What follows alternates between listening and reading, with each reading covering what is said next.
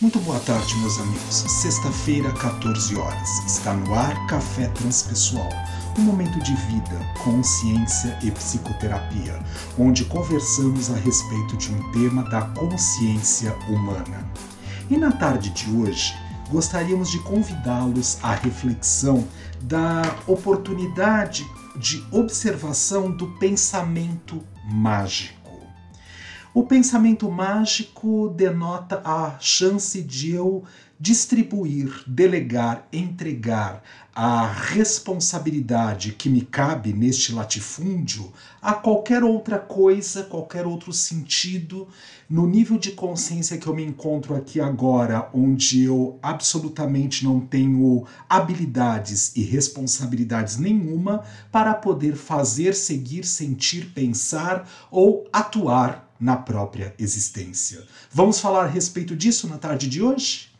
Podemos iniciar Victor Lossaco conversando com você, Café Transpessoal da tarde de hoje, observando como nasce o pensamento mágico. Numa criança muito pequena, é comum, de uma certa forma, pelos processos de desenvolvimento neuronais, a personalidade, o caráter que está se construindo no seu processo evolutivo com o passar do tempo e da idade, nas suas fases de crescimento e desenvolvimento infantil, o processo de construção do pensamento mágico. Carinhosamente falando, nós podemos observar o seguinte: uma criança muito pequenininha que está começando a encontrar a sua relação consigo e com o mundo, onde os seus objetos de desejo, por exemplo, aquele seio que vem amamentar, ou aquele seio que no momento da minha fome me decepciona, me frustra porque ele não está aqui presente como uma extensão do meu ser para me alimentar, começa a desenvolver-se a possibilidade do pensamento mágico. Mas o pensamento mágico também, com o passar do tempo, ele pode ser desenvolvido e trabalhado como um aspecto da própria criatividade. Quanto mais opções e chances de estímulo eu receber na oportunidade de trabalhar, de lidar com esta habilidade de criar, eu posso desenvolver o pensamento mágico. Nós já passamos pela fase da infância, mesmo a chance de poder observar uma criança que acompanhamos nesse momento, como pais, como educadores, como tios, observando sentados num parque uma criança brincando, o como ela é capaz, carinhosamente falando, de poder pegar, por exemplo, uma madeirinha, um gravetinho do chão e transformar aquilo num aviãozinho e através deste pensamento mágico da criatividade, ela consegue entrar neste mundo imaginal. O grande X da questão é se nós especificamente ficarmos nesta fase de evolução da consciência. No período criança, quando nós acreditamos no coelho da Páscoa, no Papai Noel, na fada do dente, e tudo isso pode ser salutar para o complexo de entendimento e compreensão de fases as quais nós vamos vivenciando e experimentando no dia a dia. Mas, por um outro lado, podemos pensar no homem do saco, que também éramos tão ameaçados quando nós desobedecíamos a oportunidade de estarmos perto dos nossos pais ou dos nossos educadores, que poderíamos ser pegos ou levados por este homem do saco. Quantos de nós não crescemos assim? com esta ideia fixa, imaginal, de que existiria alguém que poderia nos fazer mal. Sim, é uma analogia, há inclusive a chance de poder perceber que podem acontecer situações, na verdade, onde nós podemos ser tirados, roubados, extraviados do nosso é, núcleo familiar. Sabemos de casos que assim aconteceram na existência. Mas aqui a nossa proposta não é única exclusivamente pensar sobre este viés, este caminho. O grande X da questão é quando nós nos tornamos adultos, pelo menos em idade física, cronológica, mas a mente continua atuando como pensamento mágico.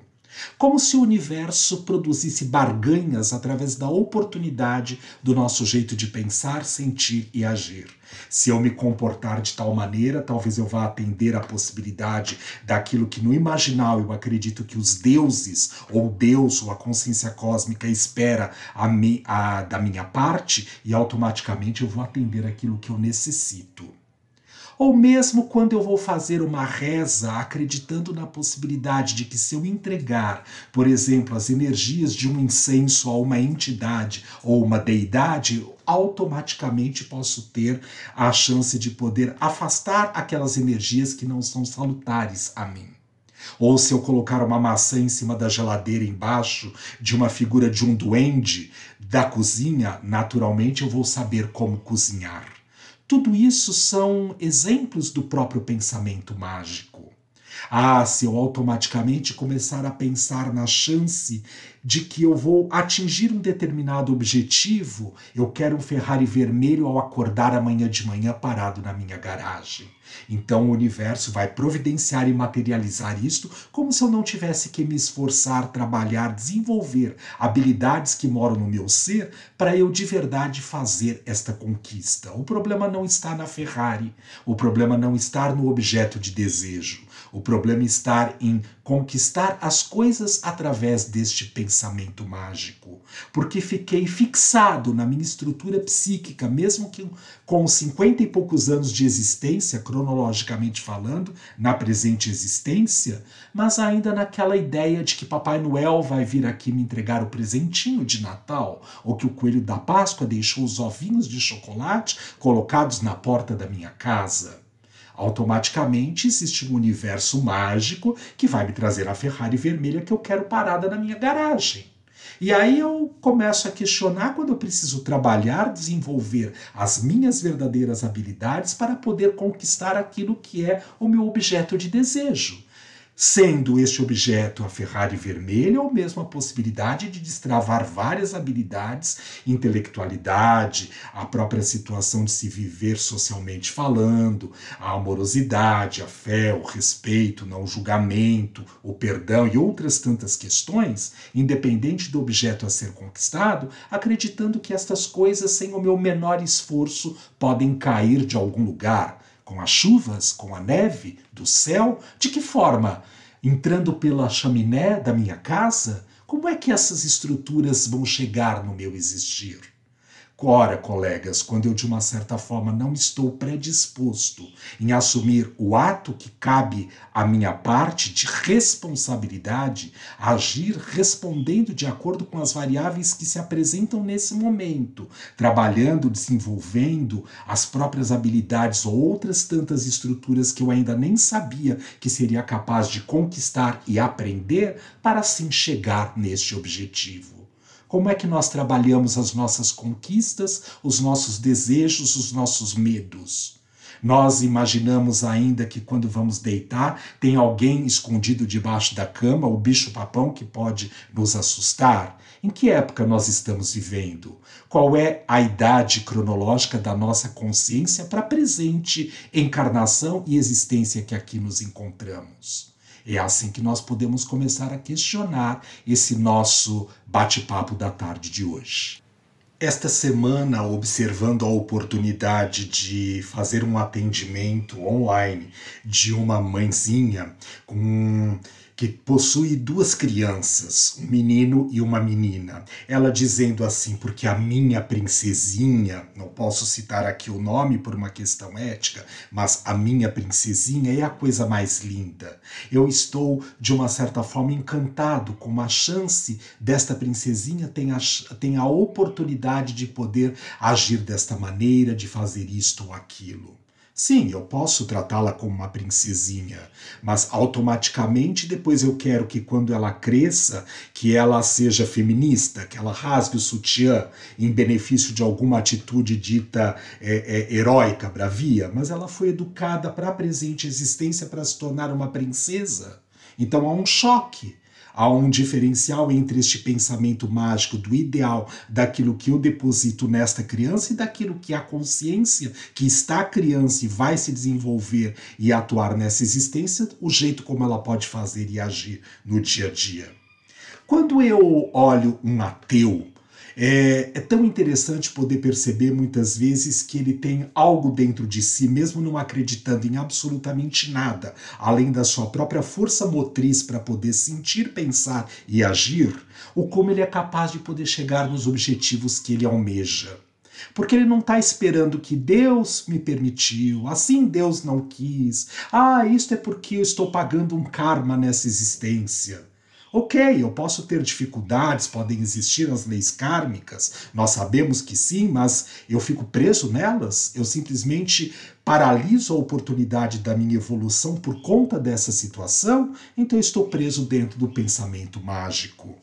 Quando nós lidamos com as questões das tradições, o hinduísmo, o budismo, o shintoísmo, o almetanismo, o cristianismo, o espiritismo, nós podemos observar que tudo depende da maneira e da força do estado de consciência que eu me encontro aqui agora para compreender estas leis ditas morais, universais e como eu traduzo estas oportunidades para o meu próprio crescimento, assumindo sim a minha responsabilidade, habilidade capacidade de dar resposta perante as situações que se apresentam aqui agora. Elas não são oportunidades para me paralisar. Eu posso estar parado por alguns instantes para uma análise mais detalhada de quais são os melhores caminhos, as oportunidades e as ferramentas das quais eu disponho, ou que eu tenho que aprender, que eu tenho que fazer contato com essas ferramentas para chegar no local onde eu de verdade almejo. Se eu estou com uma dor do, de dente, eu digo assim: ah, alguma coisa vai acontecer e curar a dor de dente. É um pensamento mágico. Nós podemos perceber que quanto maior a intensidade do pensamento mágico no dia a dia, em específico de um adolescente e de um adulto, muito também menor o grau de consciência evolutivo que ele se encontra aqui agora. Então, inversamente proporcional ao aumento do pensamento mágico é o estado de consciência bastante primitivo que ele se encontra aqui agora. Eu ou você. Como é que nós trabalhamos o nosso pensamento mágico no dia a dia? E aqui não estamos falando de criatividade. A criatividade é você, sim, lidar com aspectos que estão no imaginal, pensar algo do como eu gostaria que acontecesse e se estabelecesse, e a partir disso eu conseguir ir lá e assumir a minha responsabilidade, a parte que me cabe, e lidar com as relações para que eu consiga angariar através do network, por exemplo, a, as pessoas, fazer contato com as pessoas e com as habilidades das quais eu não tenho, mas que podem me ajudar a concretizar um objetivo. Aí nós saímos do pensamento mágico, da síndrome de Cinderela e de Peter Pan. Como é que nós queremos lidar com os estados de consciência quando ainda depositamos única e exclusivamente de que o pensamento mágico é capaz de poder atuar por mim? Vamos refletir. Café Transpessoal fica por aqui. Excelente semana para todos nós. Até sexta-feira da semana que vem.